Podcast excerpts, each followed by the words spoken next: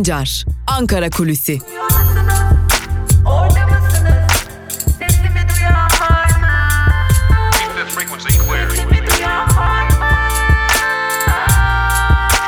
Özgürüz Radyo. Özgürüz Radyo. Özgürüz Radyo'dan merhaba sevgili dinleyenler. Ben Altan Sancar. Hafta içi her gün olduğu gibi bugün de Ankara Kulisi programıyla sizlerleyiz.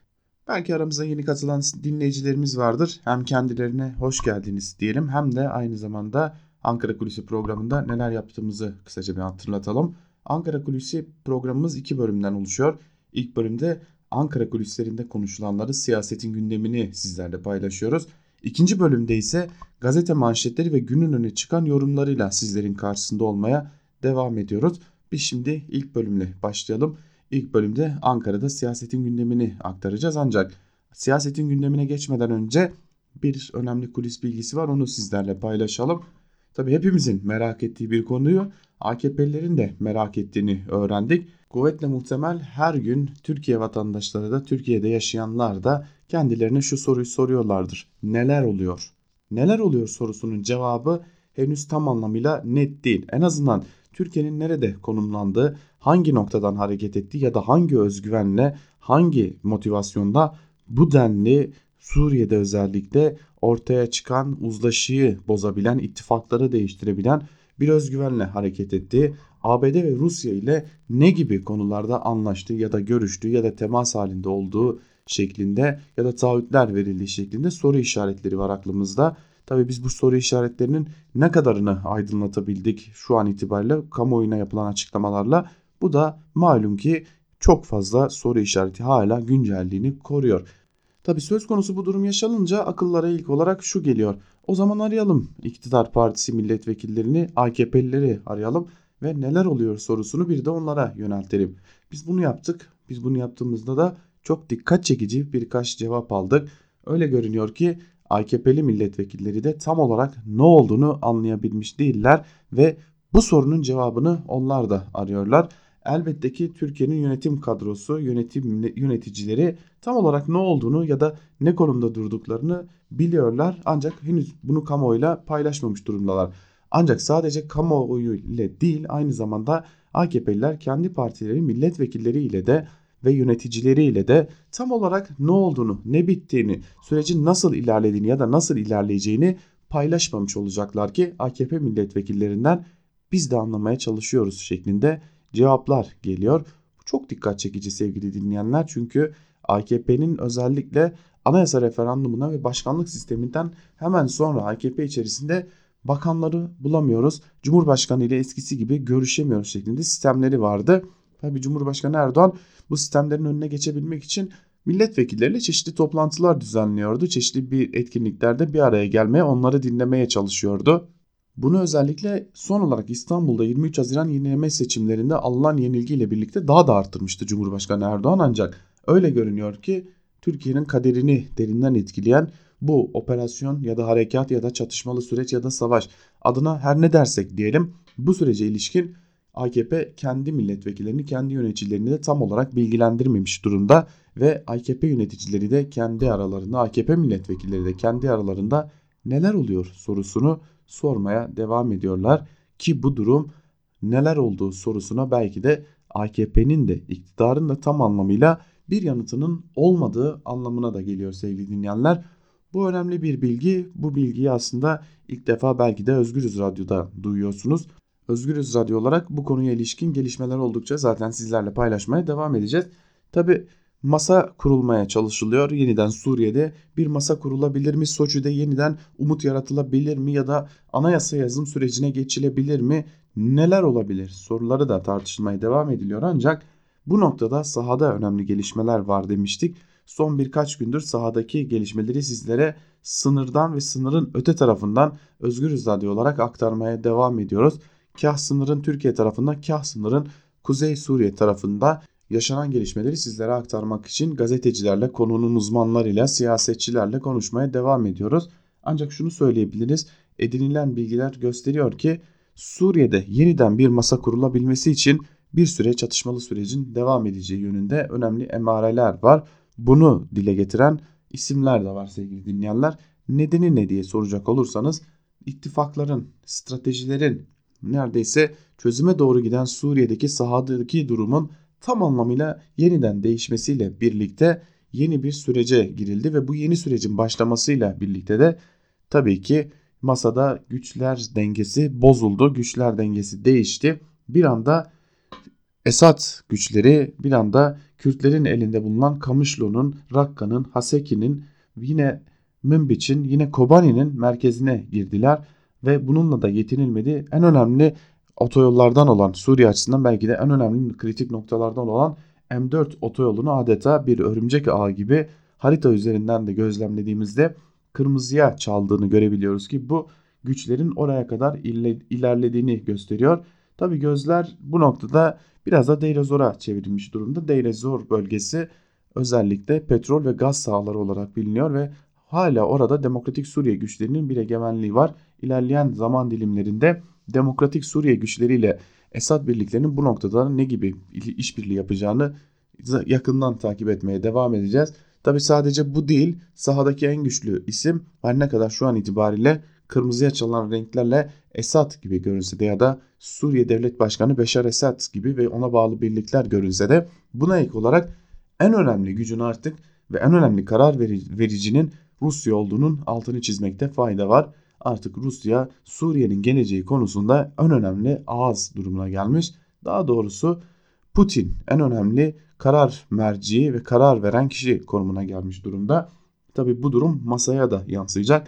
Daha önce az da olsa kontrollü geçen pazarlıklarda gücün çoğunun artık Esad'ın ve Rusya'nın elinde olduğunu göz önüne alırsak batılı ülkeler bu konuda pazarlıkları nasıl şekillendirecekler? Bu önemli bir madde. Tam da bundan dolayı sahadaki çatışmalı sürecin biraz daha sürdürülebileceğine dair önemli emareler var. Tabi ABD artık sahada yok. Sahada olmadığı için de masadaki pazarlık gücü giderek düşmüş durumda. Türkiye bu noktada masada ben de varım diyebilmek için yoğun operasyonlar, yoğun harekatlar, yoğun çatışmalara gitmiş durumda. Tabi ilerleyen süreçlerde neler olacak? Türkiye ne kadar Suriye'de kalabilecek ya da kalacak sorularına da yanıt bulacağız. Aslında ABD'nin olmadığı bir Suriye toprağında tek sözsüz hakiminin Rusya'nın olduğu bir Suriye toprağında belki de ilerleyen zaman dilimlerinde bu topraklardan çekilmenin zamanı gelmiştir sözünün Türkiye tarafından duyulması da yakındır ki bu durum aynı zamanda masadaki gücün de kırılması demek. Tabi biz Kuzey ve Doğu Suriye'yi konuşuyoruz. Mevcut çatışmalı ortam buna el veriyor ancak önemli bir konu daha var. Bu da İdlib. İdlib'deki gerilim de büyümeye devam ediyor sevgili dinleyenler. Bugün savaş uçaklarının İdlib'de belirli noktaları vurduğunu biliyoruz.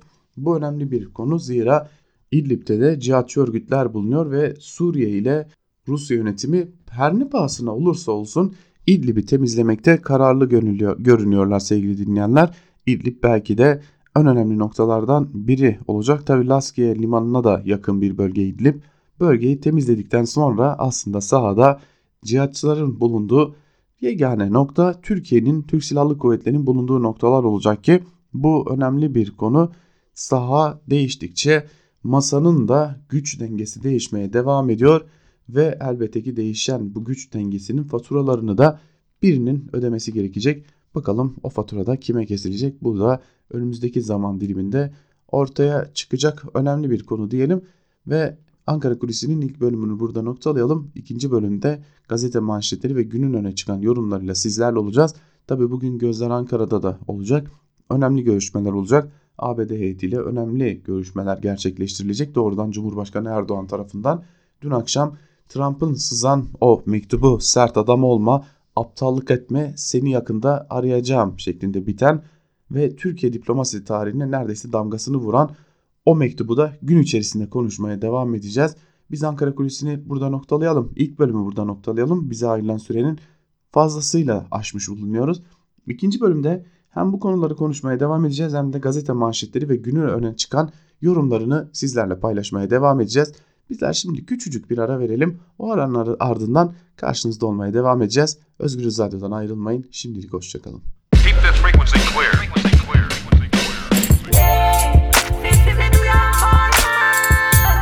Ozan Sancar, Ankara Kulüsi.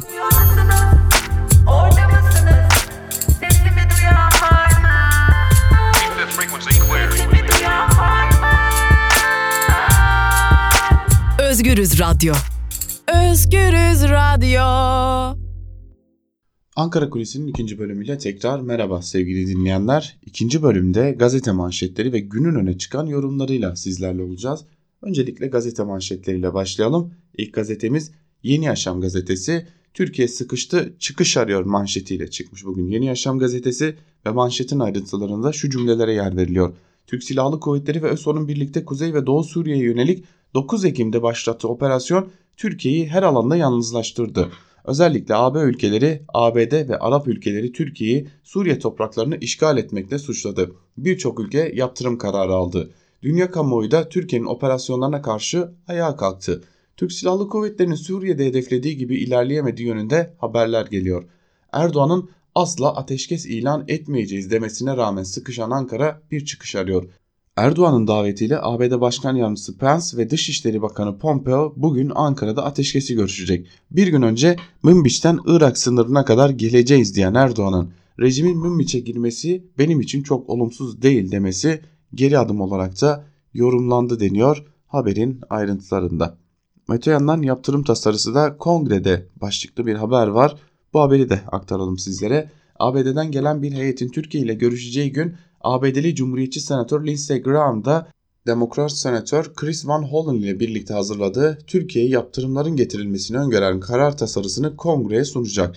Cumhuriyetçilerin sunduğu ve sert yaptırım içeren bir başka tasarı ise Temsilciler Meclisi'ne sunuldu. Erdoğan da yaptırım listesinde deniyor. Bu haberin ayrıntılarında ki aslında önemli olan ve esas olarak Türkiye'yi derinden etkileyecek yaptırım listesi de ikinci konuda ikinci tasarı. Bakalım ne zaman görüşülecek?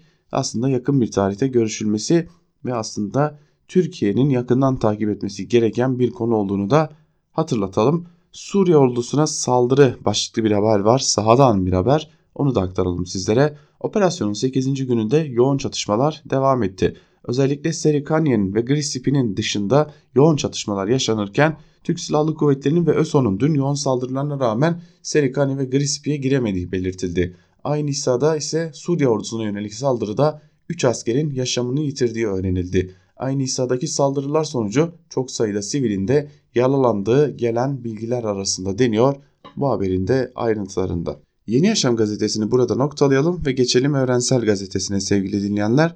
Evrensel Gazetesi'nin manşetinde milli destan çıkmazı sözleri yer alıyor. Dikkat çekici ve aslında belki de süreci özetleyen sözler.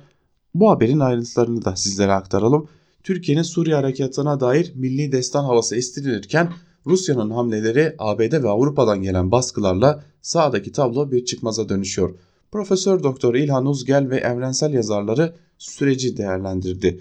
ABD'nin Rusya ile anlaşması ile Suriye'de sürecin Türkiye açısından çıkmaza girdiğini belirten Profesör Doktor İlhan Uzger şu tespitleri yaptı. Yeni süreçte kalıcı olarak girme planı olan Türkiye erken çekilmeye zorlanabilir. İç politika açısından da bazı sorunlar şu an hallolmuş gibi görünse de ekonomik kriz, işsizlik, hareketteki çözülme gibi kalıcı ve derin sorunlar hala ortada duruyor denmiş. ABD'nin çekilmesiyle birlikte Rusya Kuzey Suriye'deki etkisini arttırıyor. Suriye ordusu ile Münbiç'ten Rus askerleri kente ilk kez devriye yaptı. Rus Dışişleri Bakanı Sergey Lavrov Türkiye ve sınırı güvenliği için iki ülke arasında işbirliği sağlanmasına katkıda bulunacaklarını açıklarken Cumhurbaşkanı Erdoğan da Putin'le görüşmek için Rusya'ya gidecek deniyor. Bir diğer haberin ayrıntılarında aslında Suriye ordusunun Kobani'de ulaştığını, Kobani kent merkezinde de karşılandığını, alkışlarla, sloganlarla karşılandığını belirtelim. Gerçekten sahada ilginç şeyler olmaya devam ediyor. Erdoğan'dan operasyonu şartlı bitirme sinyali başlıklı bir haber var. Bu haberi de paylaşalım sizlerle. AKP grubu Suriye ordusunun kuzeye konuşlanması, ABD'nin yaptırım tehditleri, iç ve dış kamuoyunun operasyonu durdurun çağrıları arasında toplandı. Cumhurbaşkanı Erdoğan teröristler belirlediğimiz güvenli bölgeden çıksın, operasyon kendiliğinden sonlanır dedi. Erdoğan Suriye'nin toprak bütünlüğü vurgusu yaptı ancak 30-35 kilometre derinliğe kadar da gideceğiz ifadelerini kullandı. Tabi evrensel yazarları bu operasyonu nasıl yorumladılar bunları sizlere ikinci bölümde yani günün öne çıkan yorumlarında aktaracağız diyelim. Ve bir diğer habere geçelim. Şure Çet davasına dair bir haber. Bilirkişi raporu sanıkları yalanladı deniyor Evrensel Gazetesi'nin bu haberin başlığında ve şunlar aktarılıyor. Şüpheli şekilde hayatını kaybeden Şule Çet davasında bilirkişi heyeti ayakkabısı önce atılmış. Atılmadan önce yarı çıplakmış. Şule'nin serbest şekilde düştüğü anlaşılıyor. Ancak serbest düşme gerçekleşse bu kadar ileri düşmezdi deniyor. Bu haberin ayrıntılarında sevgili dinleyenler. Evet biz de dileriz ki Şule Çet davasında kamuoyunun vicdanına dair ve en önemlisi de kadın cinayetlerinin artık bu ülkede işlenmesinin önüne geçebilecek bir karar çıkar ve bu karar toplum açısından da emsal olur. Böylelikle Türkiye'nin belki de en büyük yaralarından birinin de önüne geçilmiş olur. Geçelim Bir Gün Gazetesi'ne sevgili dinleyenler. Bir Gün Gazetesi yer yatağı devri manşetiyle çıkmış bugün. Manşetin ayrıntılarında ise şunlara yer veriliyor. AKP iktidarı döneminde sayıları hızla artan vakıf ve derneklere bağlı öğrenci yurtlarına yapılan maddi yardımların boyutu her geçen yıl büyüyor. OECD raporuna göre öğrenci başına en az harcama yapan 3 ülke olan Türkiye'de vakıf ve dernek yurtlarında barınan öğrenciler için aylık 615 lira yardım yapıldı. Gençlik ve Spor Bakanlığı ile Hazine ve Maliye Bakanlığı derneklere bağlı öğrenci yurtlarına bu 3 yılda toplam 168.9 milyon liralık kaynak aktardı.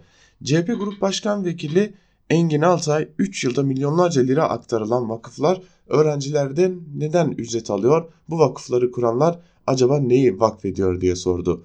Vakıf yurtlarında durum böyleyken Kredi Yurtlar Kurumu'na bağlı 600 öğrenci kapasiteli Artvin Çoruh yurduna 1100 öğrenci alındığı ortaya çıktı. Yurt yönetimi Bodrum katlarına spor salonuna ve mescide yataklar yerleştirdi. Öğrencilerin belirttiğine göre ek yurt bina inşaatı tamamlanmadan öğrenci alımına başlandı. Ek yatakhanelerde kalan öğrencilerden EA yurtta haftalık 60 lira ödeyeceğiz. Misafir öğrenci olarak göründüğümüz için yemekhaneden de faydalanamıyoruz, yardımından da faydalanamıyoruz.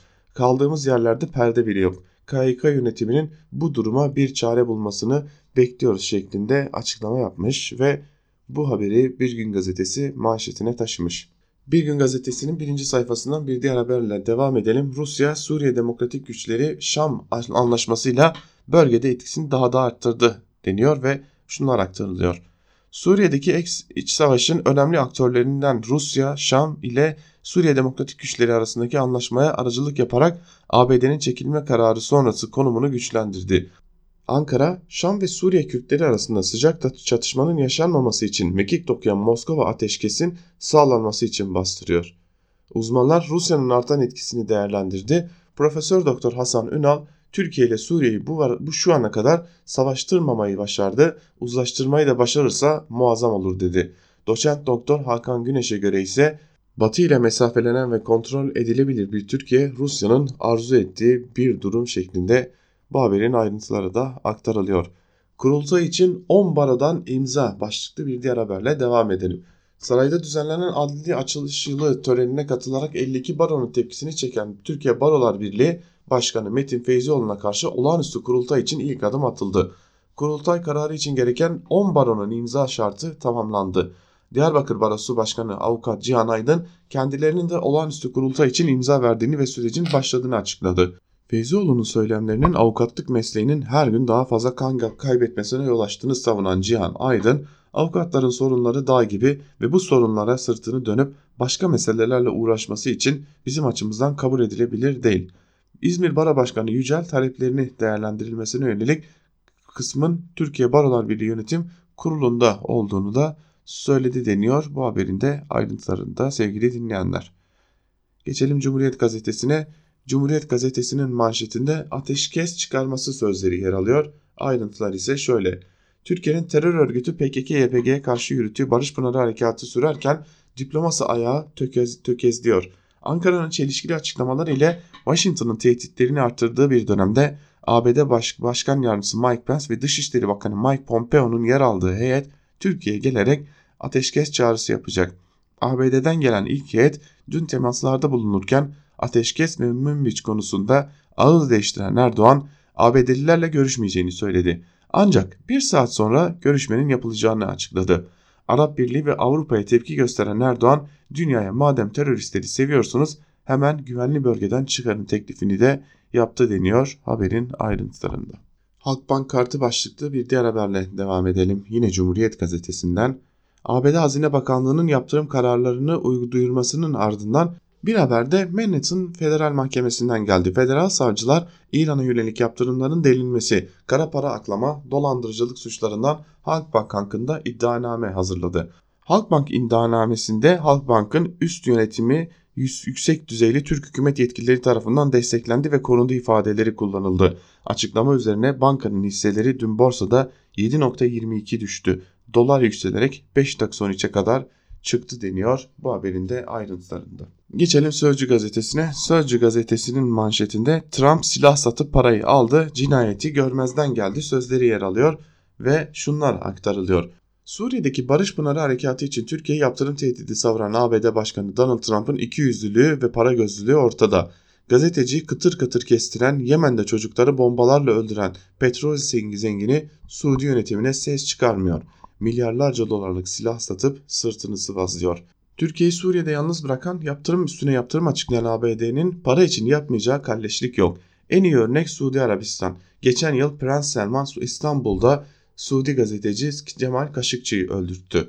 Üstelik bunu da sorumluluk bende diyerek itiraf etti. Ayrıca Suudilerin Yemen katliamı ortada. Ancak dolar ve petrol zengini Suudilere tek bir yaptırım uygulanmadı. Başkan Trump gazeteci katili Selman'la da görüşüyor dermiş haberin ayrıntılarında. Şimdi buradaki çıkarım ne olmalı? Onlar yapıyor, onlarla görüşülüyor. Bizim niye yaptırım uygulanıyor mu demeye getiriliyor. Bunu tam anlayamadım. Sözcü gazetesi gerçekten dikkat çekici ve ilginç bir profil çizmeye devam ediyor uzun süredir. Sözcü gazetesini de burada noktalayalım. Karar gazetesine geçelim. Karar gazetesinin manşetinde çekilirseniz harekatı bitiririz sözleri yer alıyor.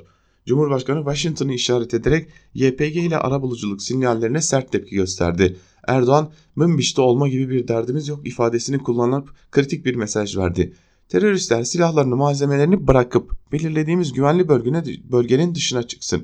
Münbiş'ten Irak sınırına kadar olan bölgede dediğimiz yapıldığında barış pınarı kendiliğinden sona ermiş olacaktır diyor. Cumhurbaşkanı Erdoğan'ın bu mesajlarını dün de aktarmıştık. Zaten hareket başlamadan önce de güvenli bölge belli bir aşamaya kadar oluşturuluyordu ancak artık bir yerde biraz da inatlaşmaya dönüştü bu iş ve bakalım buna çözüm nasıl bulunacak bunu da hepimiz yakından takip etmeye devam edeceğiz. Geçelim yandaş gazetelere. Yandaş gazetelerde neler var? Bir de onlara göz atalım. Hürriyet ile başlayalım. Hürriyet gazetesinin manşesinde çıksınlar bitirelim sözleri yer alıyor ve ayrıntılarında şu cümlelere yer veriliyor. Cumhurbaşkanı Erdoğan operasyonun durmasını isteyen bazı dünya liderlerine seslendi. Bu gece teröristler silah ve malzemelerini bırakıp tuzaklarını imha edip güvenli bölgeden çıksınlar harekatımız kendiliğinden sona ermiş olacak dedi. Ve şunları kaydetti. Bu mücadelede Türkiye'nin karşısında değil yanında yer alın. En azından karışmayın. Hele hele NATO ülkelerine sesleniyorum Macron'a söyledim. Ruanda, Cezayir'de yüz binleri katleden siz değil misiniz? Aynaya bak aynaya dedim. Bu tür kara kaplı defter ve kitaplarla bunların mazisi dolu. Bu teröristlerle bizi ara buluculuk yapmaya çalışan liderler var. Ara bulucu filan da aramıyoruz şeklinde konuşmuş Cumhurbaşkanı Erdoğan.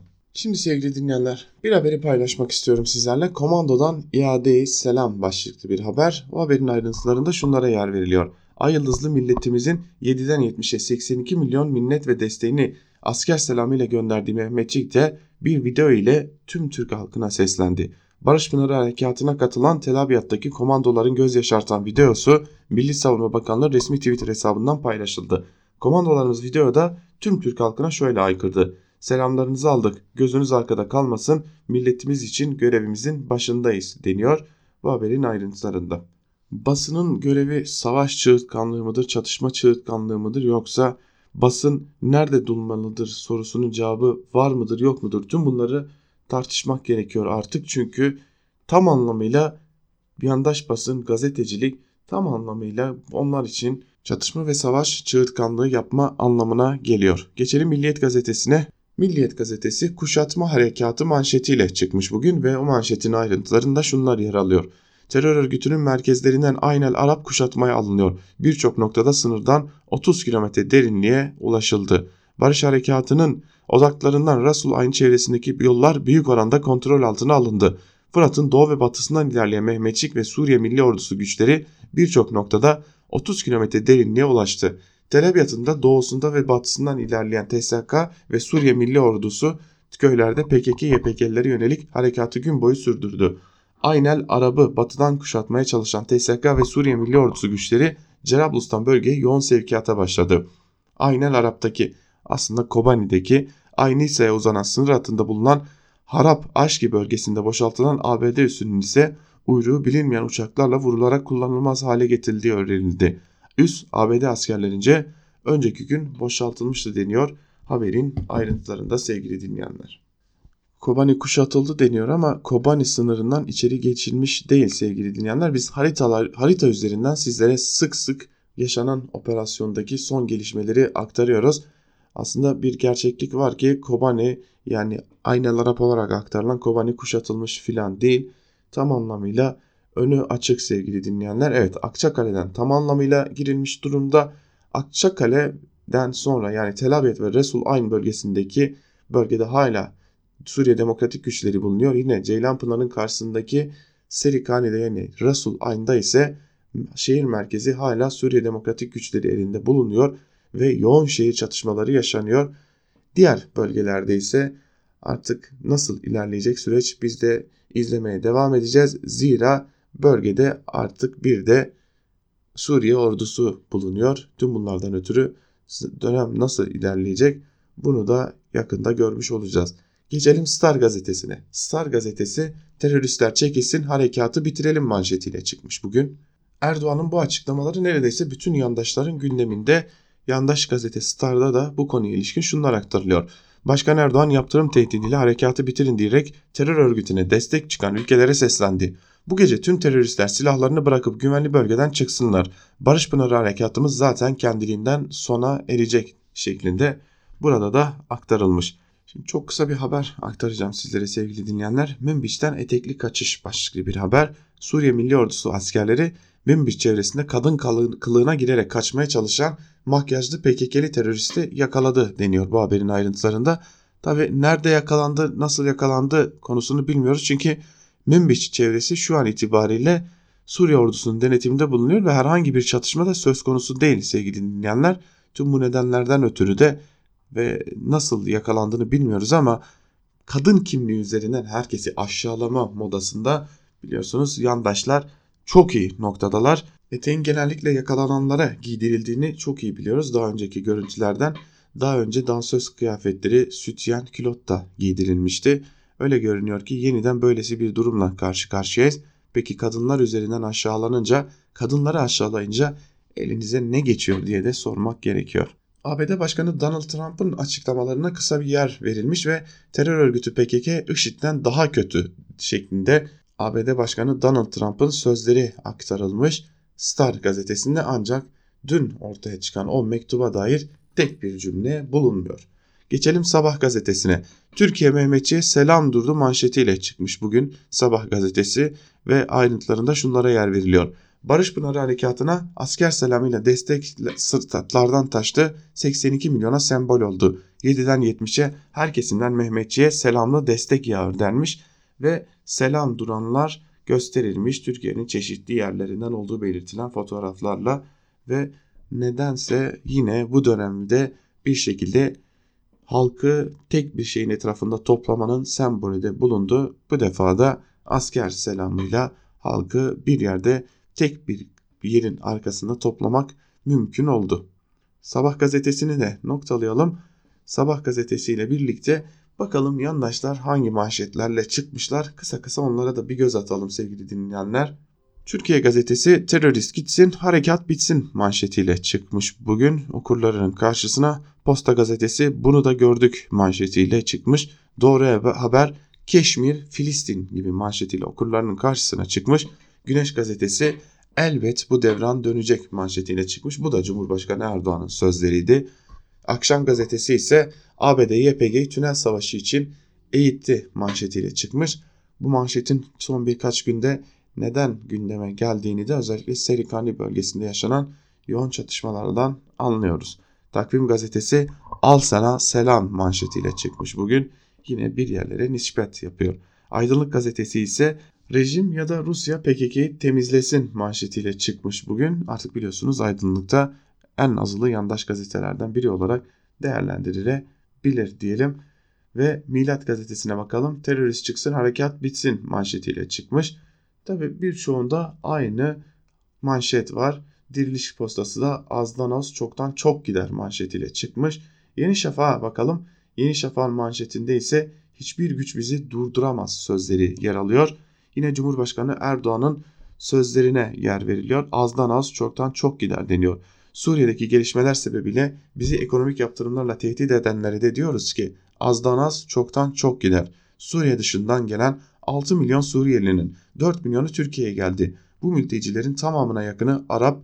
Ey Arap Ligi acaba siz ne kadar Suriyeli kabul ettiniz? Ey Batı, ey Arap Ligi azıcık da olsa ahlak ve vicdan sahibi tüm ülkeler bu devran elbet bir gün dönecek şeklinde konuşmuştu Cumhurbaşkanı Erdoğan. Yine PKK çıksın harekat biter dediği açıklamasında açıklamasının bu bölümünü de Yeni Şafak manşetine taşımış ve Yeni Akit'te teröristler çıksın harekat bitsin manşetiyle çıkmış.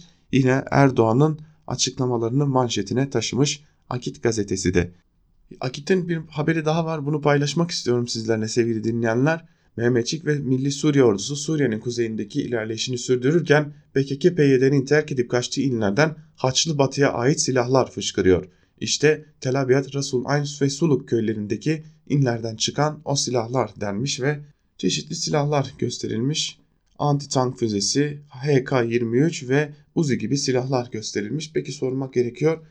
Başka nerelere silah satıyor tırnak içerisinde söylemek gerekirse Haçlı Batı sadece oraya mı silah gönderdi ve oraya silah gönderen herkes kötüyse veya o silahları kullanan herkes kötüyse o silahlar Türkiye'de var mı yok mu diye de ekstradan soralım ve Akit'in şu din üzerinden insanlara hakaret etme varlık sebebi haline getirmiş gerçi Akit gazetesi bunu ama huyundan hiçbir zaman vazgeçmeyeceğini de hatırlatalım. Elbette ki bir yapıya silah verilmesi eleştirilebilir. Bunu eleştiren haber de yapılabilir ama bunu din üzerinden haçlı diyerek hakaret etmeye çalışarak haçlı demek hakaret değil hoş ama yine de söylemiş olalım. Böylesi bir uslupla gazetecilik yapılmaz ancak Akit bunu sürdürmekte ısrarcı görünüyor diyelim ve günün öne çıkan yorumlarına geçelim. Gazete manşetlerini burada noktalayalım ve ilk olarak Deniz Zeyrek'in Sözcü gazetesinden yazısına bir göz atalım. Deniz Zeyrek'in Barış Pınarı Harekatı ABD sistemini test ediyor başlıklı yazısının bir bölümü şöyle.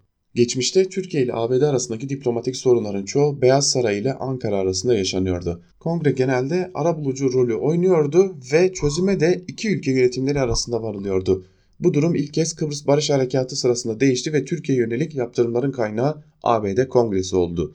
Barış Pınarı Harekatı konusunda Trump'a karşı olan senato üyelerinin sayısının oldukça yüksek olduğunu günlük haberlerden dahi görebilirsiniz.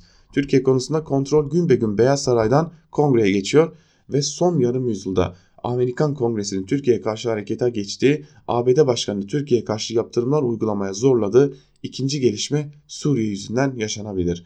Amerikan hükümeti ve başbak başkan ile doğrudan diplomatik kaynaklardan ya da arka kapı diplomasisi ile orta yol bulmak mümkün olabiliyor. Zira Cumhurbaşkanı Erdoğan Trump ile doğrudan görüşme imkanını bugüne dek çok etkili bir şekilde kullandı.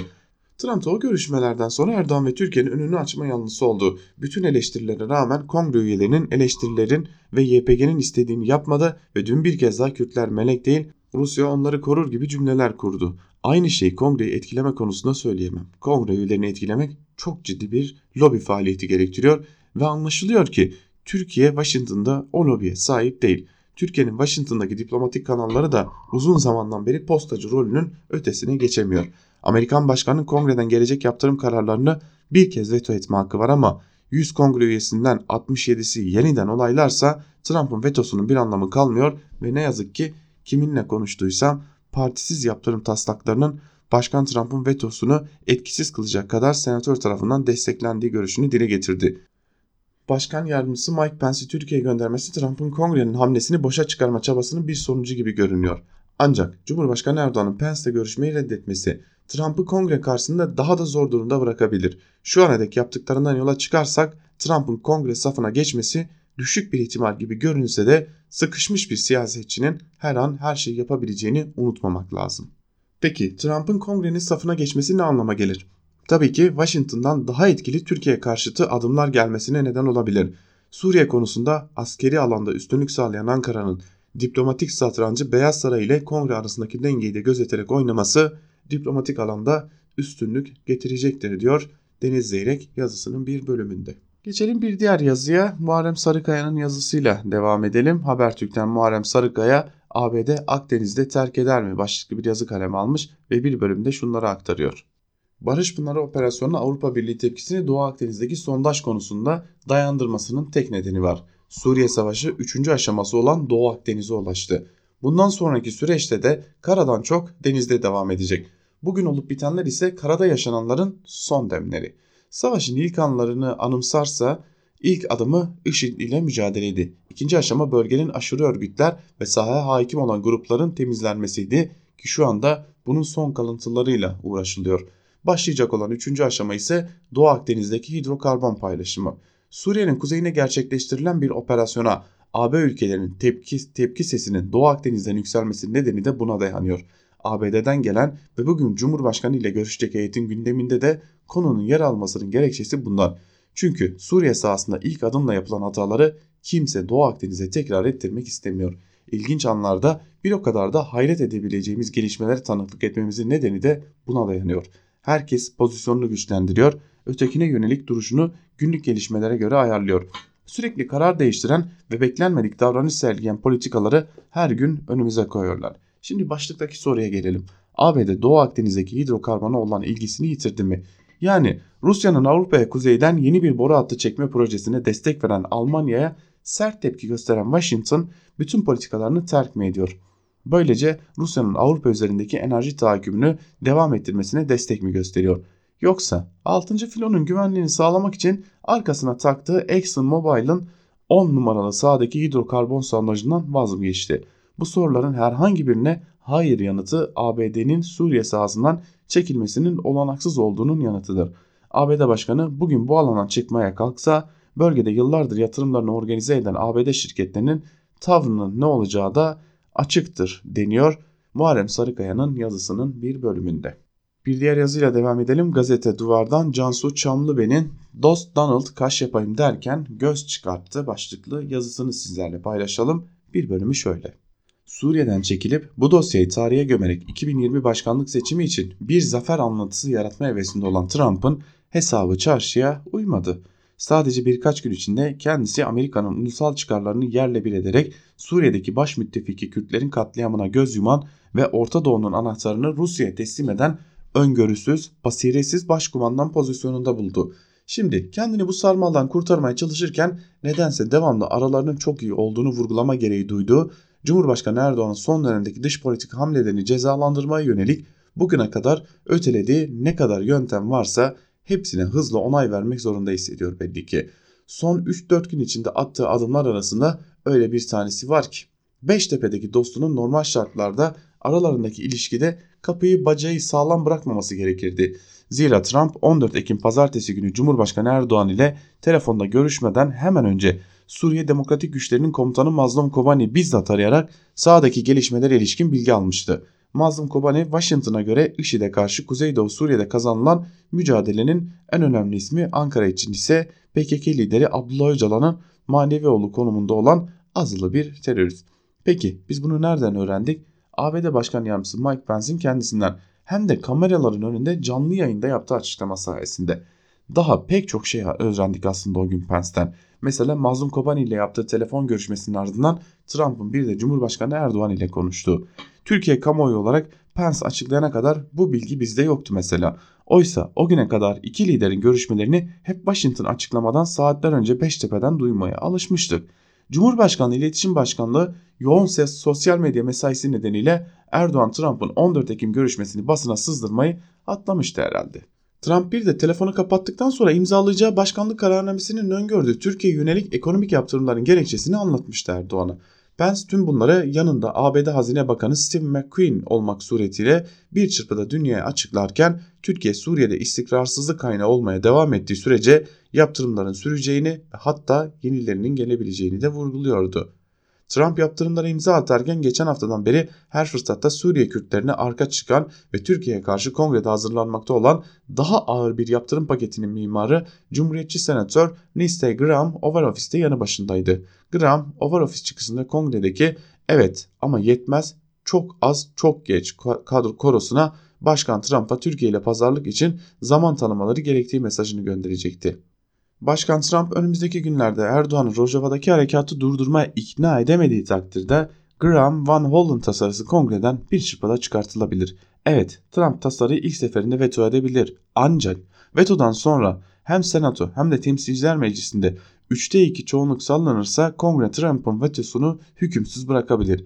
Bir yanda da New York Güney Bölge Federal Mahkemesi'nde başlayacak Halkbank davası demokrasinin kılıcı gibi sallanmaya devam eder. 13 Kasım'a kadar bu senaryo tam tersine çevrilir mi? Tersine çevrilmese de yokuş aşağı gidişata fren basmak mümkün. Yakın tarihte örnek çok diyor Çamlıbel yazısının bir bölümünde. Gazete duvarda kalalım şimdi de Fehim Taştekin'in Hezimet evvela hakikati söyletir başlıklı yazısıyla devam edelim. O yazının da bir bölümü şöyle. Kürtlerin Esad yönetime el vermesi ve Suriye ordusunun Fırat'ın doğusuna intikali Washington'ın bölgedeki siyasetini inşa eden Amerikan kurulu düzenini yerinden zıplatıyor. Tabi Trump'ın kurumsallaştıramadığı şahsi çizgisi açısından sorun yok. Nitekim yaraya tuz basan tweetler atmaya devam ediyor. Fakat baş döndürücü gelişmeler Washington'daki siyasete alev topu gibi dalıyor. Kongredeki azil sürecine tek ayak üstünde duran Trump'ın öteki ayağına da Suriye kurşunu hızla ilerliyor. Bu arada Erdoğan'ın savuşturduğunu düşündüğü Halkbank iddianamesi zembille iniyor. Erdoğan'ın Amerikan cephesindeki fırtınaları Trump'a bel bağlayarak atlatamayacağı netlik kazanıyor. Şimdi Trump'ın 20 mil, 20 mil sözünü hatırlatarak bunların hepsi bilgisayar kayıtlarımızda var diyor. Trump'ın çizilen çerçevenin aşılması halinde diyerek tehditlerine dayanak yaptığı o mütabakat her neyse Erdoğan'ı indiği kuyunun dibinde bırakacağı benziyor. Yetmedi. AB'den silah satışını durduranların listesi Finlandiya, Fransa, Hollanda, Norveç, Almanya, İngiltere ile Çekya ile uzuyor. NATO zeminini kaybedebiliyor. Arap Birliği koltuğunu gasp edip muhaliflere verdi. Suriye'ye ara çıkıp arka çıkıp Türkiye işgalci diyor. Barış Pınarı IŞİD'e hayat suyu diyenlerden Erdoğan'ı Lahey'e göndermekten bahsedenlere kadar geniş bir karşı cephe şekilleniyor. Türk diplomasisinin bu kadar çakıldığı bir durum dünya savaşlarında bile görülmemişti diyor Fehim Taştekin de yazısının bir bölümünde. Gerçekten de hiçbir dönemde Türk diplomasisi herhalde böylesi bir tırnak içerisinde söyleyelim elbette ki rezaletle karşı karşıya kalmamıştır. Eski Zaman Gazetesi çalışanı şimdinin yandaşı Hüseyin Gülerce'ye geçelim. Trump da gelseydi başlıklı bir yazı kalemi almış ve bir bölümde şunları aktarıyor Hüseyin Gülerce. ABD Başkan Yardımcısı Mike Pence, ABD Dışişleri Bakanı Mike Pompeo, Ulusal Güvenlik Danışmanı Robert O'Brien ve ABD'nin Suriye özel temsilcisi James Jeffrey'den oluşan heyet Türkiye'de. Türkiye bugüne kadar başkan hariç böyle üst düzey seviyede bir heyet geldi mi bilmiyorum. Bu apar topar gelişin iki sebebi var. Birincisi Trump zorda ve Suriye kartı üzerinden vaziyeti toparlamaya çalışıyor. İkincisi Türk Silahlı Kuvvetleri ABD'nin hiç ummadığı kadar başarılı bir harekat gerçekleştiriyor. ABD demek ki PKK-PYD'ye verdiği 30 bin silahı teröristlerin bizim Mehmetçi'ye karşı kullanacağını zannetmiş. Bırakın arkalarına bakmadan kaçacaklarını hiç ummamış. ABD'nin bizim milletimizi Türkiye'yi hiç tanımadığının ikinci hayal kırıklığı bu. FETÖ ihanet örgütünün de darbe yapacağını zannetmemişlerdi. ABD heyetinin bizden ne istediğini Cumhurbaşkanı Erdoğan dünkü AKP meclis grubunda söyledi. 1. PKK-PYD terör örgütüyle Türkiye arasında arabuluculuk yapmaya geliyorlar. 2. Türkiye'nin harekatı durdurmasını istiyorlar. Cumhurbaşkanı eğer bunun için geliyorlarsa boşuna geliyorlar dedi. Yani Trump da gelse Türkiye Suriye sınırında bir terör devleti kurulmasını önleyecek. Erdoğan Türkiye'nin kararlılığını bir defa daha çok net bir şekilde tekrarladı. 15 Temmuz'da birkaç gün beklediler. FETÖ'nün kazanacağını zannettiler. Demokrasi adına iki çift laf ile Türkiye'yi tebrik bile edemediler. Aynı şaşırmışlık, burukluk Barış Pınarı Harekatı içinde bir hafta beklediler. Sivil kayıpları filan dediler. Dediler ama havan toplarıyla katleden masumlardan, bebeklerden, çocuklardan içten vurmadılar. Ateşkes için Cumhurbaşkanımızı her gün ararken bir geçmiş olsun demek akıllarına gelmedi. ABD kalkmış bir de kibir ve şımarıklığın büyüsüyle Sayın Cumhurbaşkanı ailesi ve bakanlarımız için vize yasağı koyuyor. Türkiye ABD gibi iki buçuk asırlık bir devlet değil. Size bir gün öyle bir muamele yapmaz. Ama devran döner. Öyle bir ihtimal doğarsa işte aşağılamak nasıl olurmuş görürsünüz. Dedi ya Sayın Erdoğan etme bulma dünyası bu diye.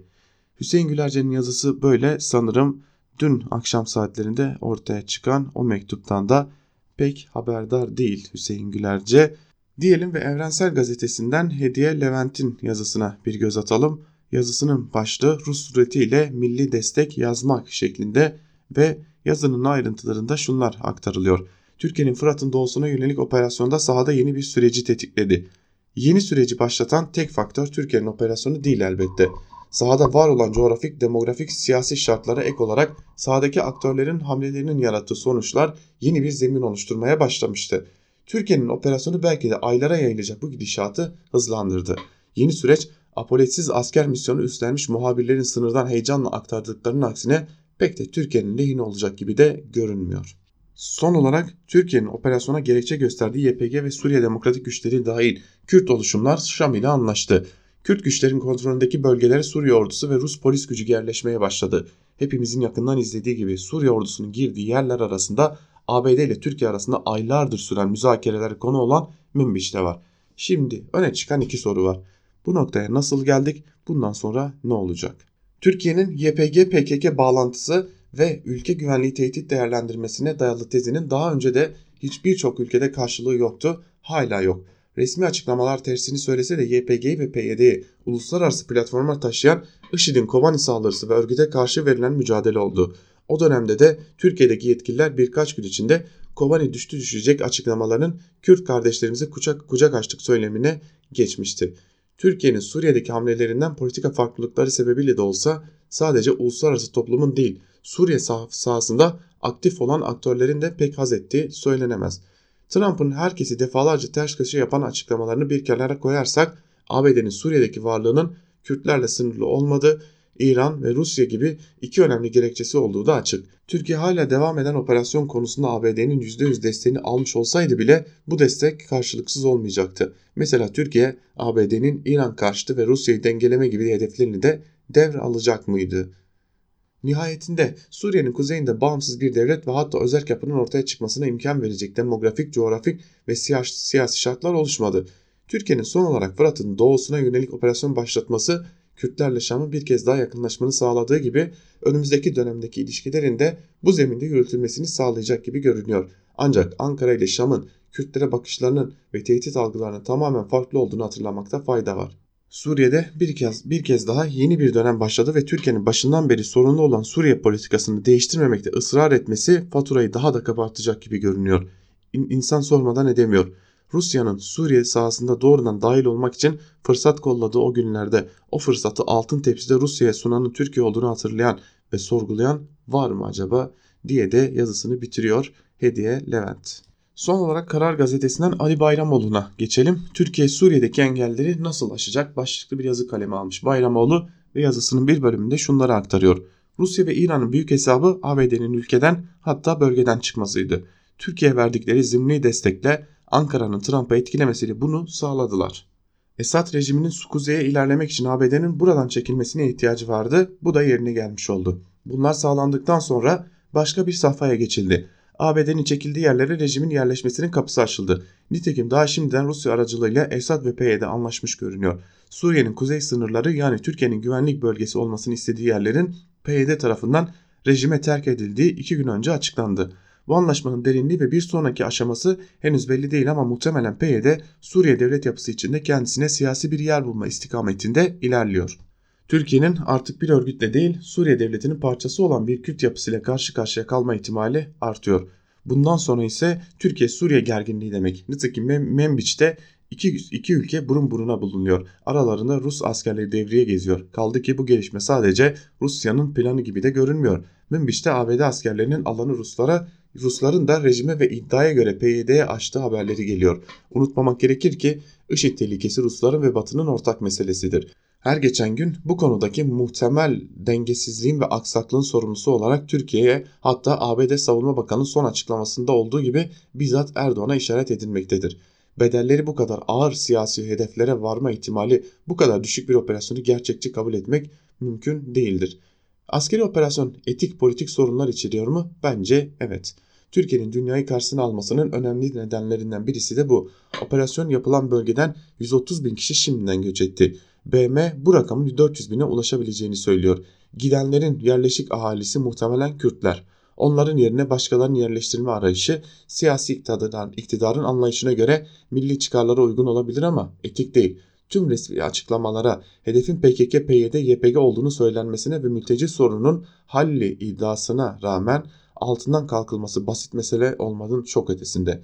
Bu öykünün varacağı noktayı kestirmeye çalışırken Türkiye'nin sadece son stratejisi bakımından değil, dengeleri bu aşamaya taşıyan süreçte de siyasi akıldan uzak durduğunu, adeta gelişmelerin buraya gelmesinde dolaylı da olsa vesile olduğunu unutmamak gerekir. Kürt meselesi belirleyici tek faktör idiyse Türkiye'nin çıkarı Esad'ı ve Suriye'nin birliğini desteklemekti. Ancak Ankara Esad'ın kısa sürede düşeceğinden o kadar emindi ki PKK'nın bölgeye yayılma ihtimalini de IŞİD meselesinde hafife aldı. Esad sonrasına kilitlendi. IŞİD'le mücadelede yerel güç olmanın PYD'ye sağlayacağı meşruiyeti görmedi. PYD bölge hakimiyeti IŞİD'i bazı kentlerden temizledikten sonra kuruldu. Velhasıl sorunu görmek, öngörmek, siyasi olarak kuşatmak ve yönetmek becerilemedi. Afrin ve Cerablus operasyonları dahi başka güçlerin hesaplarının bir kalemi olduğu için yapılabildi. Son söz, ulusal çıkar, siyasi akıl ve demokrasinin yolu her zaman kesişmiştir diye bitiriyor yazısını Ali Bayramoğlu da. Biz de Bayramoğlu'nun yazısıyla birlikte Ankara kulisini burada noktalayalım sevgili dinleyenler. Gün içerisinde bizler Özgür Haber bültenleriyle karşınızda olmaya devam edeceğiz. Ve tabii ki eş genel yayın yönetmenimiz Zübeyde Sarı da operasyon başladığı günden bu yana yoğun bir şekilde sizleri aydınlatmak için bağlantılar gerçekleştiriyor, programlar yapıyor. Bu programlar da devam edecek, karşınızda olmaya devam edeceğiz. Özgür Radyo'dan ayrılmayın. Kısa bir süre sonra karşınızda olacağız. Özgür Haber ile şimdilik hoşçakalın.